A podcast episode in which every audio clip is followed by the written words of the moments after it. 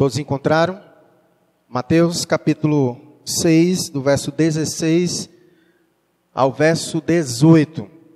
Vai dizer assim a palavra de Deus: Quando jejuardes, não vos mostreis contristados como os hipócritas, porque desfiguram o rosto, com o fim de parecer aos homens que jejuam. Em verdade vos digo que eles já receberam a recompensa. Tu, porém, quando jejuares, unge a cabeça e lava o rosto, com o fim de não parecer aos homens que jejuas, e sim ao teu Pai em secreto, e teu Pai que vê em secreto te recompensará. Vamos orar mais uma vez e pedir a Deus que nos abençoe nessa manhã.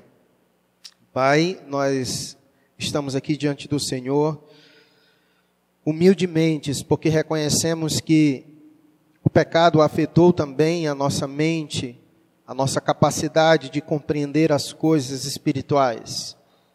Por isso pedimos a iluminação do Teu Espírito Santo, para que Ele nos dê a compreensão devida, correta dos textos das Escrituras. Pedimos a Ti também, ó Deus, que o Teu Espírito possa moldar o nosso coração à verdade do Senhor que a cada dia, Deus, o teu Espírito nos conduz à santificação, nos tornando mais parecidos com Jesus, o grande Rei, e como cidadãos deste reino, que possamos ser mais, cada vez mais parecidos com Ele, para que possamos dar testemunho neste mundo vil, neste mundo que jaz no maligno.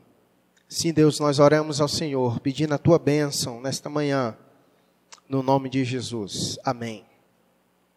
Então, uh, esse bloco, do verso 16 ao 18, Jesus está encerrando uh, uma linha de argumento da qual ele começa no, no, primeiro, no primeiro versículo do capítulo 6, onde ele dá três exemplos. O primeiro, sobre uh, o ato de caridade, o segundo, sobre oração, e aqui o terceiro sobre jejum. O que Jesus está querendo dizer, o que ele quis dizer, usando esses três exemplos que ele deu? O versículo chave, como a gente tem visto em cada sermão desses exemplos, é o versículo primeiro. O versículo primeiro do capítulo 6 é a chave hermenêutica para entender o que vem depois, certo? Jesus traz uma palavra de alerta para os seus discípulos e usa três exemplos práticos daquilo que ele disse. É como se Jesus tivesse censurado os seus discípulos, tivesse dito a eles o que eles não deveriam fazer e para que eles pudessem compreender na prática, Jesus dá três exemplos. Ele dá o exemplo da caridade, o exemplo da oração e o exemplo do jejum. E o que foi que Jesus falou então? Qual foi a censura de Jesus aos seus discípulos? Para que possamos compreender e ir para o texto. Versículo 1, que é o texto chave da compreensão. Ele disse: Guardai-vos de exercer a vossa justiça diante dos homens, com o fim de serdes vistos por eles de outra sorte, não tereis galardão junto do vosso Pai celeste. É bem, é bem claro o que Jesus disse para os seus discípulos. Ele disse: olha, cuidado. A ideia de guardar é cuidado. Cuidado para que vocês não exerçam a vossa justiça diante dos homens. Qual é essa ideia de exercer a justiça diante dos homens? Com o objetivo de ser visto por eles. Era dessa forma que os líderes religiosos da época de Jesus se comportavam. Eles viviam uma certa espiritualidade com o objetivo de simplesmente cair no agrado dos homens. Esses homens usavam todos os aspectos da religiosidade, aquilo que era legal, aquilo que Deus havia instruído o seu povo a fazer, só que eles faziam com a motivação errada. Eles faziam não porque entendiam que aquilo era importante, eles faziam aquilo não porque usavam aquilo para se achegar mais a Deus, para promover a glória de Deus, não. Eles viviam a sua religiosidade com o objetivo simplesmente de mostrar para as pessoas o quão espirituais eles eram que não era espiritual coisa alguma, mas o seu objetivo era fazer as coisas com o fim de serem vistos pelas pessoas. No final, receber das pessoas aquele elogio de dizer: olha como você é espiritual, como você é caridoso, olha como você é um homem, uma mulher de oração. O objetivo deles era esse. E Jesus disse que esses, a única coisa que eles recebiam era o louvor e o aplauso dos homens nada mais. Porque quando o seu objetivo era agradar aos homens, então eles recebiam dos homens aquilo que eles procuravam. Entretanto, de Deus, eles não recebiam coisa nenhuma. E Jesus vai chamá-los de hipócritas. Todas as vezes que Jesus vai então ensinar o modo correto, ele vai dizer que nós não devemos ser como estes, os hipócritas. Jesus usa essa palavra hipócrita porque a palavra hipócrita significa alguém que atua. Então Jesus vai dizer que esses homens, na verdade, não eram verdadeiros. Eles eram apenas atuantes. Porque quando eles davam esmola, eles não eram caridosos. Ali era só uma atuação porque por dentro não havia a intenção correta, eles não faziam aquilo porque de fato tinham no seu coração o desejo de ajudar os necessitados. Na verdade, era só uma atuação, por isso que eles eram hipócritas. Era um ato belo por fora, mas por dentro havia uma intenção maldosa. E assim Jesus vai falar também sobre a oração. Eles, quando oravam, não é porque eles amavam a presença de Deus e por isso oravam, não. Eles, na verdade, quando oravam, ah, faziam toda uma cena pela parte exterior, ficavam no meio das praças, tentavam orar sempre nos lugares onde poderiam ser percebidos e faziam isso porque queriam ser vistos pelas pessoas. E aqui da mesma forma, Jesus agora vai falar sobre o jejum. E o que que Jesus vai falar sobre o jejum? O que que eles faziam? Jesus vai dizer no verso 16: Quando jejuardes, não vos mostreis contristados como os hipócritas.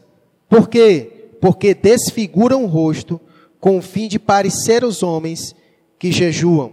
Em verdade vos digo que eles já receberam a recompensa.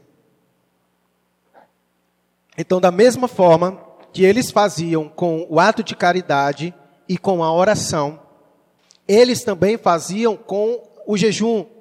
O que que Jesus está reprovando deles? Jesus não está reprovando o jejum, e a gente vai já chegar aqui. O que Jesus, está reprovando deles era essa atitude hipócrita, era esse desejo, a intenção de ser visto pelas pessoas. Então o que que eles faziam? Quando eles jejuavam, eles não jejuavam com a intenção correta, e que a gente vai já falar sobre quais são as intenções reais que devem nos motivar à prática do jejum. Mas eles não faziam pela motivação correta. Eles faziam jejum simplesmente para serem vistos pelas pessoas, de maneira que as pessoas olhassem para eles e dissessem: Olha, esse homem está jejuando, porque olha a fisionomia dele, olha, olha como é que ele está, porque eles faziam questão de quando jejuavam, obviamente passavam muito tempo orando, e aqui na cultura judaica, haviam dois dias em que era certo os judeus, e aqui no caso específico os fariseus, jejuarem, que era nas segundas-feiras e nas quintas-feiras. Então, pelo menos dois dias eles jejuavam. E essa prática do jejum constante fazia com que muitas vezes eles perdessem peso e ficavam muitas vezes com um aspecto desfigurado, mais magro, ah, com, aquele, com aquela expressão um pouco mais abatida pela falta do alimento, um pouco mais fraco. Então, eles faziam questão de que as pessoas percebessem isso. Eles faziam questão. Então, eles faziam questão de sair com aquela cara de quem está meio, meio acabado, meio fraco, e, e não dava nem um, um tratozinho no cabelo. A intenção deles era mostrar para as pessoas que eles eram pessoas que jejuavam.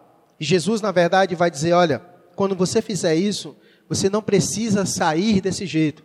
Você não precisa mostrar para as pessoas que você jejua. Na verdade, Jesus vai nos dizer que quando a gente fizer isso, ele vai dizer no verso 17: unge a cabeça, lava o teu rosto, ou seja, te arruma de uma maneira, te recompõe de uma maneira que dificulte as pessoas perceberem que você está fazendo jejum. Não precisa as pessoas perceberem isso, porque na verdade, como a gente vai já falar, o propósito do jejum deve ser entre ti e Deus.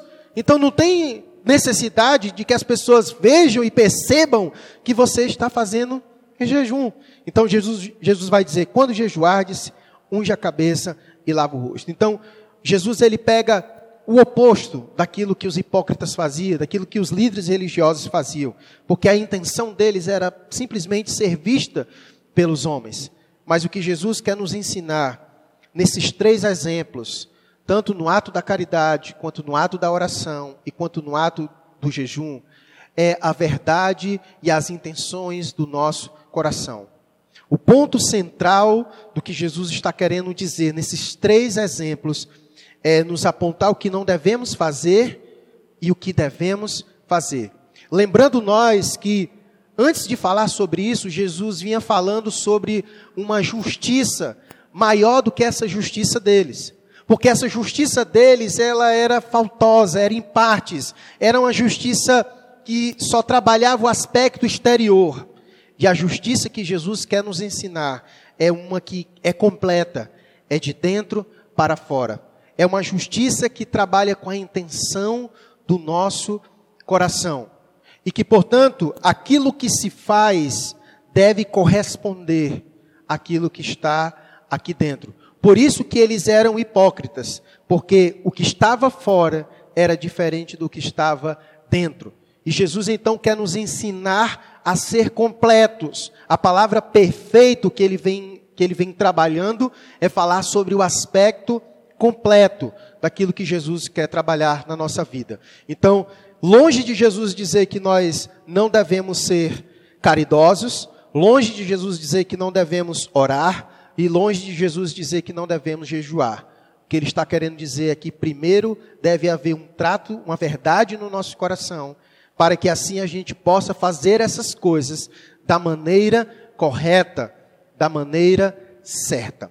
Então, esse é o ponto do qual Jesus está querendo trabalhar. Jesus quer ensinar os seus discípulos a viverem em verdade, e viver uma vida íntegra diante do Senhor, longe de uma vida fingida, mas uma vida verdadeira. Até porque, nos três exemplos, ele vai dizer que quando nós fazemos a coisa correta, ele vai dizer que o nosso Pai, que vê em secreto, nos recompensará. Então, o que Jesus está querendo dizer? Que Deus vê em secreto. Se ele vê em secreto, é claro que qualquer demonstração fingida, Deus também sabe quando ela é fingida, porque Deus é aquele que só ele consegue ver você dentro do seu quarto, e é claro que ele também sonda a intenção do teu coração. Então, o que Jesus está querendo dizer é que não adianta a gente querer ter esse tipo de postura diante de Deus, porque Deus conhece as intenções do nosso coração e Ele reprova qualquer tipo de atitude religiosa nossa que não seja verdadeira. Você pode ser diante das pessoas a pessoa mais caridosa, você pode ter a fama de pessoa caridosa, mas se não houver verdade no teu coração, Deus reprovou a sua atitude.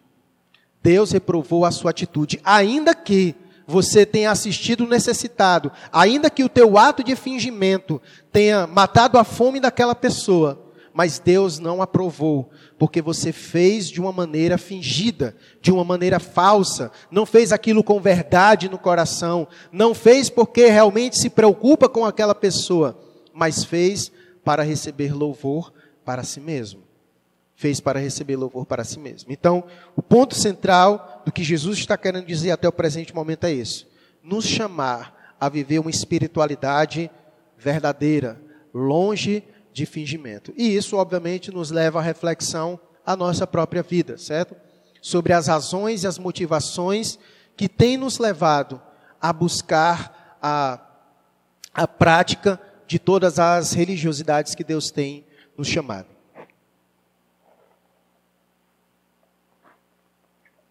Então vamos para uma verdade que da qual Jesus trabalha em todos os três exemplos.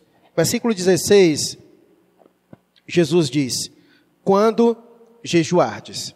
Assim como os outros exemplos que Jesus deu, ele parte do pressuposto de que os seus discípulos praticarão esses exemplos que ele deu. Ele partiu do pressuposto de que os seus discípulos são caridosos, ele parte do pressuposto de que os seus discípulos oram, e ele também aqui parte do pressuposto de que os seus discípulos também jejumam. Desses três exemplos, eu acredito que o jejum é o tipo de prática que menos nós mencionamos em nossos círculos. É mais fácil você ver alguém agindo com caridade, ajudando alguém, ajudando, acudindo o necessitado. É mais fácil você perceber alguém que ora, mas é muito mais difícil nós percebermos alguém que jejua. Não que alguém que jejua deve ficar com a placa de jejum, porque justamente é o que Jesus falou. Mas sem precisar você levantar a mão, certo? Mas dentre nós que estamos aqui, quantos aqui será de nós que aqui estamos? Pratica o jejum. Eu tenho certeza que se eu for perguntar, e se fosse para levantar a mão, de quantos aqui oram, talvez todo mundo iria levantar a mão.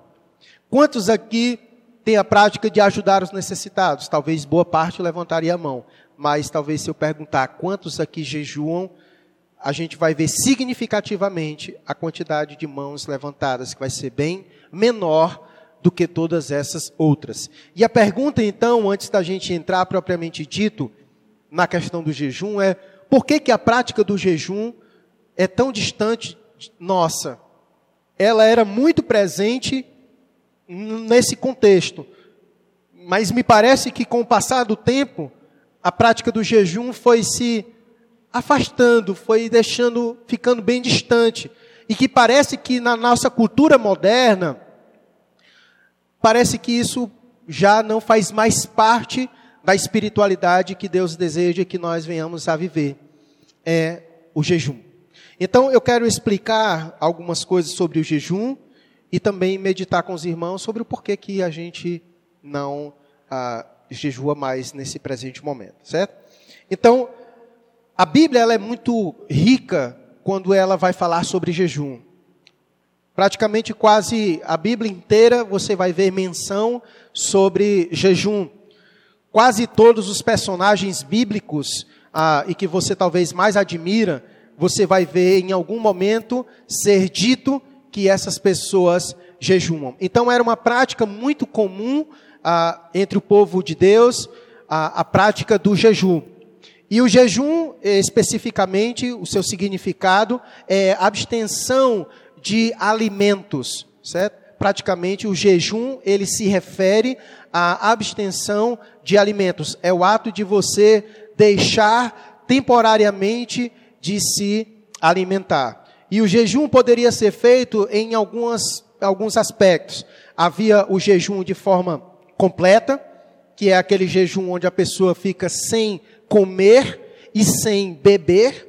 Geralmente esses jejuns eles eram um pouco mais curto, porque segundo ah, especialistas, o ser humano não consegue passar mais do que três dias sem ingerir a bebida, certo? Tem pessoas, obviamente, que conseguem mais, mas o nosso corpo, ele tem uma proteção de que talvez até três dias a gente consiga ainda ficar sem é, ingerir líquido, ok? Então tem um jejum completo, e que você vai ver em alguns textos bíblicos, e aqui eu não vou citar, porque são muitos, ah, pessoas fazendo um jejum completo. Você vai ver também um jejum completo, mas se parcial, no sentido de que havia abstenção de alimentos, mas a pessoa continuava a tomar líquido. No caso aqui, quando a gente viu o capítulo 4 de Mateus, a gente viu que Jesus passou 40 dias e 40 noites sem comer, mas certamente Jesus estava bebendo, certo? Porque o texto vai dizer que após o jejum ele comeu. E alguém, obviamente, que passa muito tempo sem comer e sem beber, a sua maior necessidade primária não é comer, é beber. Porque eu não sei se você já tentou comer estando com bastante sede. Você não consegue, entala, né? Não desce.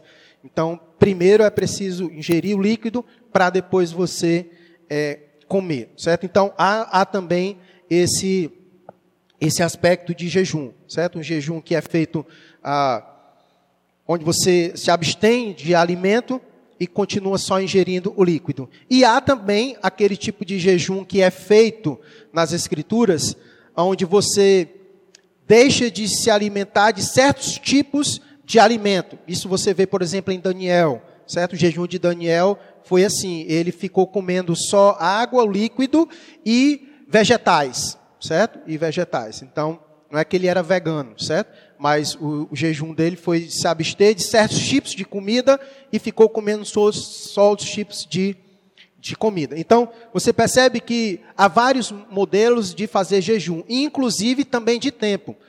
Há o jejum onde você, o mais comum entre nós, onde você passa o dia jejuando, mas também há aqueles jejum que podem ser feitos parcialmente de tempo.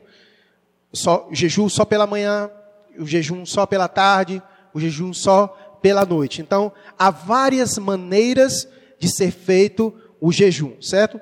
E uma característica importante sobre o jejum é que ele é feito de forma espontânea. Todos os jejuns nas escrituras ele tem essa característica. Ela é feita de forma espontânea, embora houvesse algumas ocasiões em que o povo de Deus era era chamado, convocado a um jejum. Havia algumas cerimônias nacionais em Israel, onde o povo, especificamente naquele momento, era chamado a, ao jejum. E ao longo da história, isso também foi feito que em alguns momentos da história do povo de Deus, o povo era chamado a fazer um jejum, dependendo da circunstância e do momento. Isso a gente vê até nos nossos dias, certo? Por exemplo, na história dos Estados Unidos, que é uma nação protestante, houve vários momentos em que vários presidentes, como Abraham Lincoln, convocou a sua nação a um jejum a, nacional, né? Aqui o nosso presidente, quando chamou o povo a orar, o povo quis tacar pedra nele, né? como se isso não fosse possível. Mas em quase todas as nações onde o protestantismo ele, ele é grande, seus líderes convocavam o povo a certos tipos de práticas espirituais, como jejum, oração. Então era muito comum isso acontecer, certo? Então meu propósito nessa manhã é falar para você sobre a importância do jejum, mostrar que o jejum é bíblico e também a a importância de nós praticarmos o jejum e, ao mesmo tempo, nós não pegarmos o caminho que os hipócritas pegaram da prática do jejum, certo? Todo jejum, ele precisa ser feito com um propósito. Na Bíblia, o, o jejum, quase em sua totalidade, ela, ele, tinha uma, um, ele vinha acompanhado pelo um desejo de contrição de quebrantamento, de arrependimento, de tristeza pelo pecado. Então, o jejum, geralmente, ele vinha acompanhado com esse propósito. Alguém que pecava diante de Deus, então ele praticava o jejum em forma de demonstrar a Deus a sua tristeza, a sua contrição, o momento de se arrepender dos seus pecados. Então, o jejum vinha geralmente acompanhado por isso. Mas o jejum, ele também pode ser feito é, uma forma de você fazer jejum para pedir a Deus proteção, de pedir a Deus livramento. Isso a gente vê também em vários textos das Escrituras. Você pode também fazer um jejum para tornar a sua vida de oração muito mais eficaz diante de Deus. Se você ver nas Escrituras os, a quantidade de textos que vem com oração, por exemplo, eu não sei se é a sua Bíblia, é aquela Bíblia que tem aquelas, aquelas concordâncias ou na parte de trás, onde você procura uma palavra e encontra todas as referências. Se você procurar a palavra jejum, você vai ver que quase 90% das palavras, da, dos textos bíblicos que vem jejum, o jejum vai vir acompanhado de oração. O jejum vai vir acompanhado de oração. Tem essa característica muito forte. Alguém que jejua é alguém que está ah, jejuando para trazer mais vida à sua oração, certo? E qual é o fundamento da, do jejum? Qual é a razão, qual o propósito de, do jejum? Lembra que o que foi que Jesus falou quando ele estava no auge do seu jejum de 40 dias e 40 noites, quando ele foi tentado pelo maligno para quebrar o seu jejum? Jesus estava com fome, ele estava 40 dias e 40 noites jejuando já. Então, obviamente, ele estava necessitado do alimento. E a sua tentação, o maligno tentou Jesus a quebrar justamente o seu jejum, oferecendo a ele o que? Pão. E lembra o que foi que Jesus falou para ele? Qual foi a resposta que Jesus deu para o inimigo? Que nem só de pão viverá o homem. O propósito do jejum é você mortificar a sua carne, certo? É trabalhar o espírito, certo? E aqui eu não quero dizer que comer é algo pecaminoso, porque na verdade Deus fez todos os alimentos para o nosso bem, para que a gente pudesse comer, para que o nosso corpo pudesse ter vigor, para que a gente pudesse fazer todas essas nossas coisas. Não que comer seja pecado em si, certo?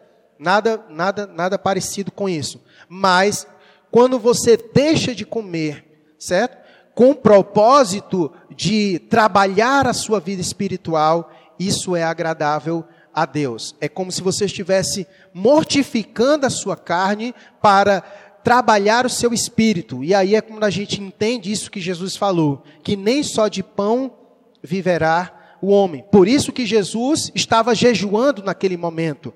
Certo? E a resposta de Jesus à tentação do maligno foi essa, de que nem só de pão viverá o homem. Então ele estava ali naquele momento de jejum, de se abster de comer alguma coisa para trabalhar o seu espírito. Naquele momento Jesus estava de jejum porque ele estava tendo um momento com o Pai.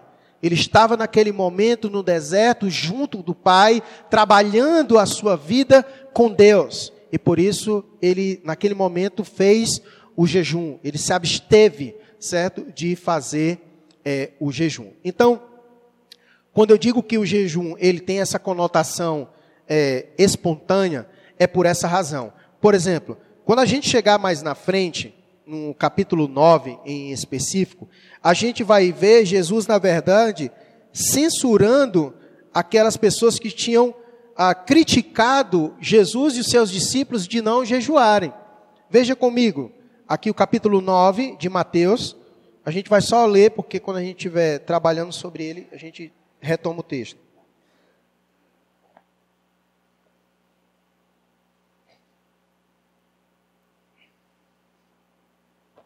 Mateus capítulo 9, verso 14 e 15, diz assim: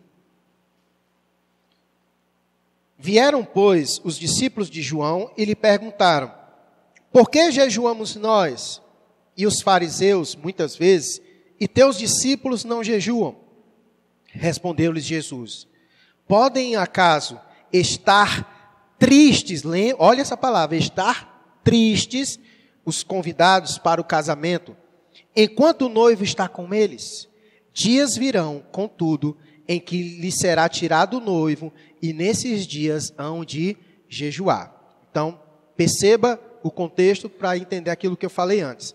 Que eu falei que quase em sua totalidade o jejum vem acompanhado, biblicamente, com um aspecto de contrição, de quebrantamento, de tristeza, de clamor a Deus, de arrependimento. Vem sempre acompanhado com essa conotação.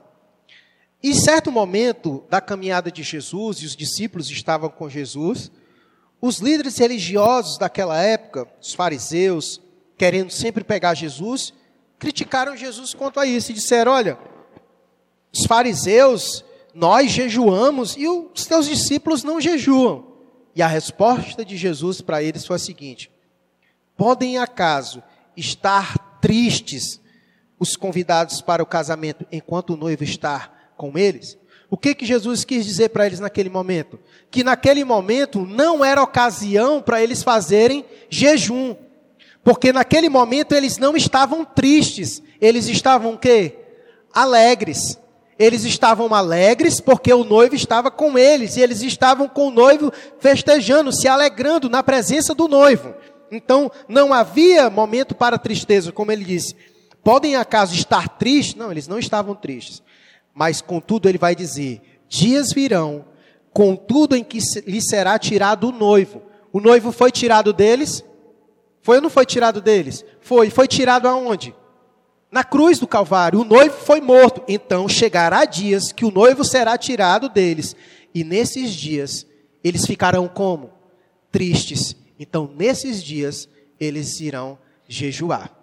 O momento era oportuno para eles jejuar. O momento era oportuno para eles jejuar. Então o noivo foi tirado deles. O noivo foi também tirado de nós.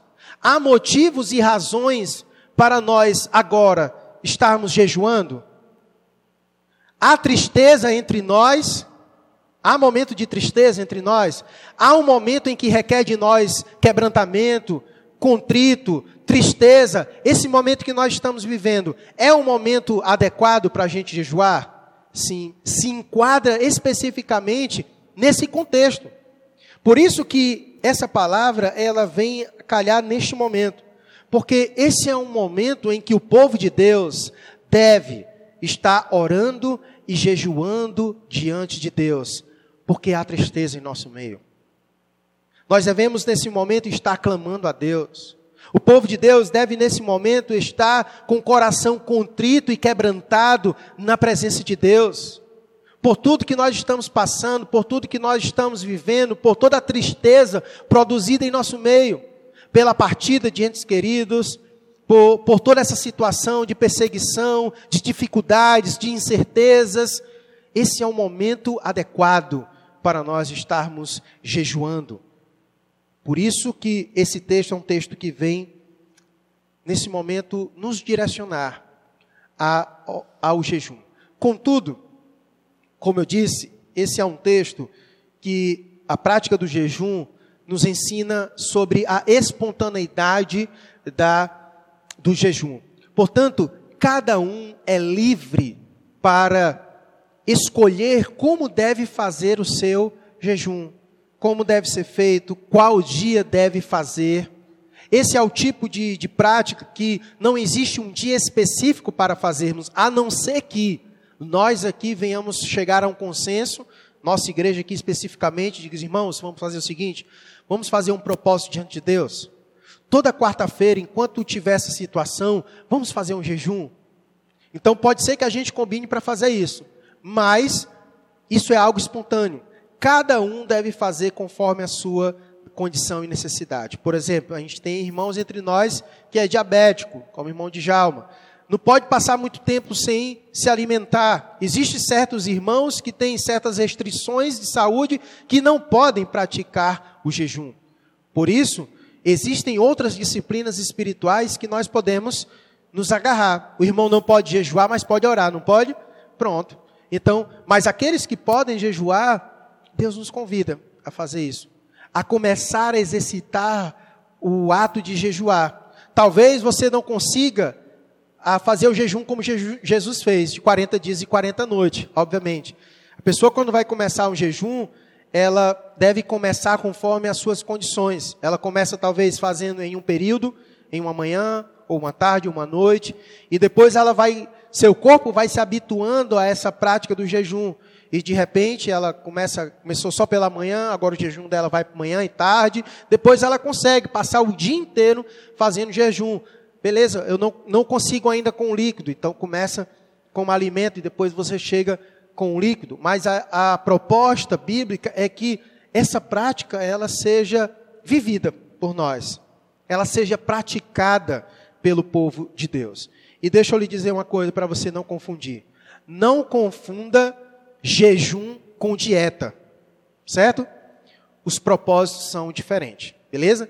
Dieta é legal? Beleza, é legal, certo? Você está fazendo para sua saúde, para a estética. Agora perceba só, se nós somos capazes de fazer uma dieta para que a gente possa estar bem com o nosso corpo, para que a gente esteja bem em forma, e se há motivação suficiente para você mudar a sua alimentação e até mesmo ficar um período sem se alimentar para emagrecer, para poder ficar bem esteticamente, por que, que não há razões suficientes para que a gente faça um jejum com o propósito de estar mais perto de Deus?